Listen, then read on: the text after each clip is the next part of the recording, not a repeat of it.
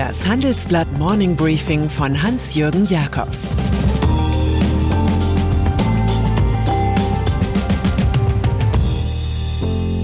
Guten Morgen allerseits. Heute ist Freitag, der 5. Juni, und das sind heute unsere Themen. Zur Sache Kanzlerin bei ARD und ZDF. Die Mutmacher der Wirtschaft. Warum VW an der Software scheitert. Angela Merkel. Mit der Kanzlerin geht es ins Wochenende diesmal nicht per Videocast oder TV-Ansprache, sondern mit zwei Fernsehinterviews, geführt von jeweils gemischten Journalistendoppel. Die Frau im roten Blazer parlierte sich heiter gelassen durch 130 Milliarden Euro Konjunkturhilfe, durch die Viruslage und Trumps Chaos.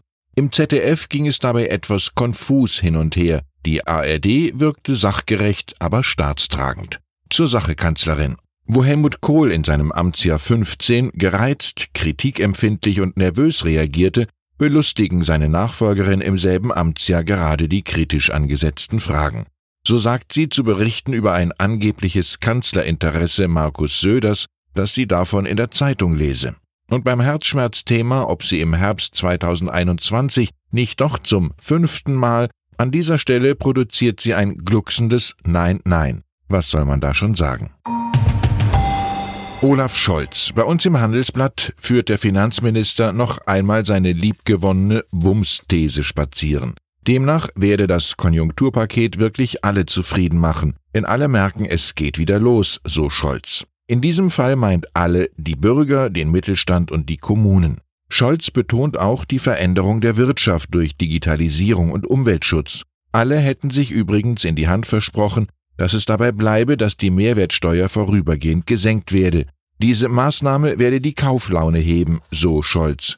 Seine Subbotschaft Nummer eins Die große Koalition ist, mit mir, viel besser als ihr Ruf. Subbotschaft Nummer zwei wenn ihr Sozialdemokraten einen Kanzlerkandidaten sucht, schaut euch doch mal dieses Konjunkturprogramm an. Anleiheprogramm. Zu den astronomischen, zum großen Borgen anstehenden Rettungssummen kommt eine gewaltige Ausgabe der Europäischen Zentralbank hinzu. EZB-Präsidentin Christine Lagarde erhöht ihr Corona-Notprogramm für Anleihekäufe um 600 Milliarden auf sagenhafte 1,35 Billionen Euro. Das Programm trägt den Namen PEP, Staaten und Firmen können sich damit besser finanzieren. Richard Wagner und Rheingold fallen einem ein. Spielt nur, ihr Nebelzwerge, mit dem Ringe.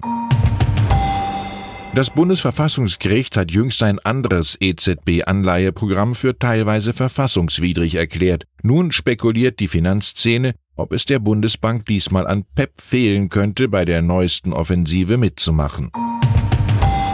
Gegen den Corona-Blues. Vom Schriftsteller André Gide stammt die schöne Erkenntnis, man entdeckt keine neuen Erdteile, ohne den Mut zu haben, alte Küsten aus den Augen zu verlieren.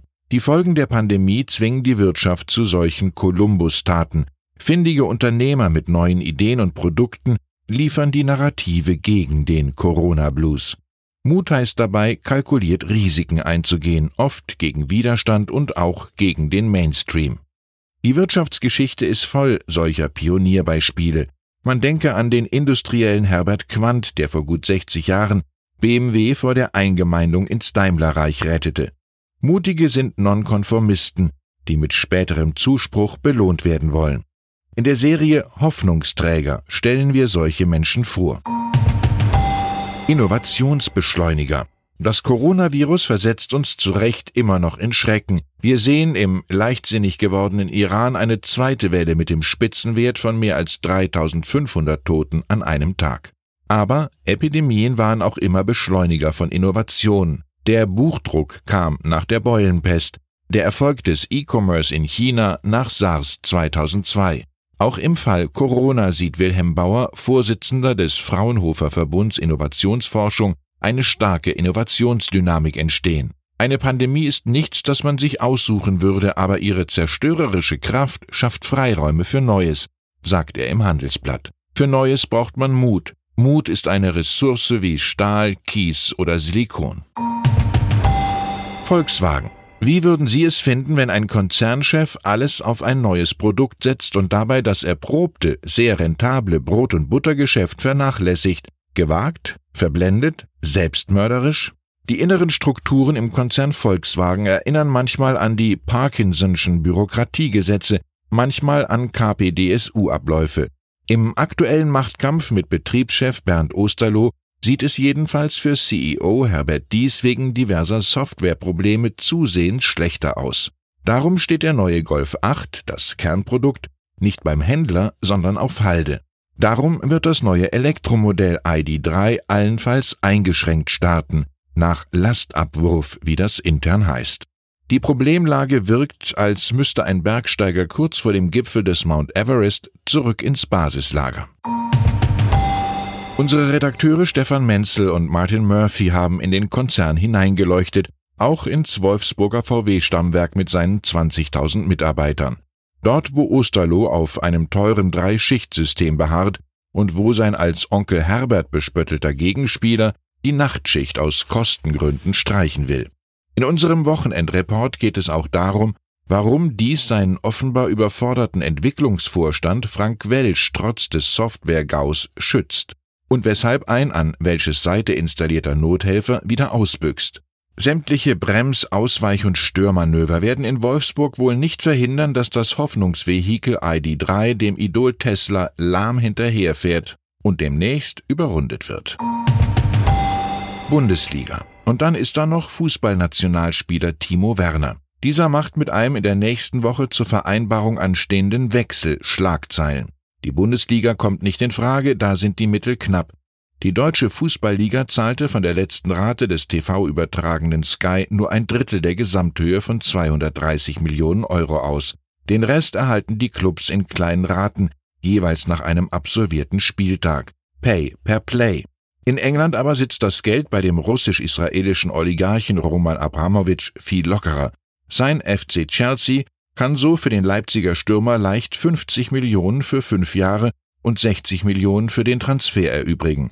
Eine Lieblingsfloskel von Abramowitsch lautet übrigens Unbelievable, my friend. Ich wünsche Ihnen ein erholsames, inspirierendes Wochenende.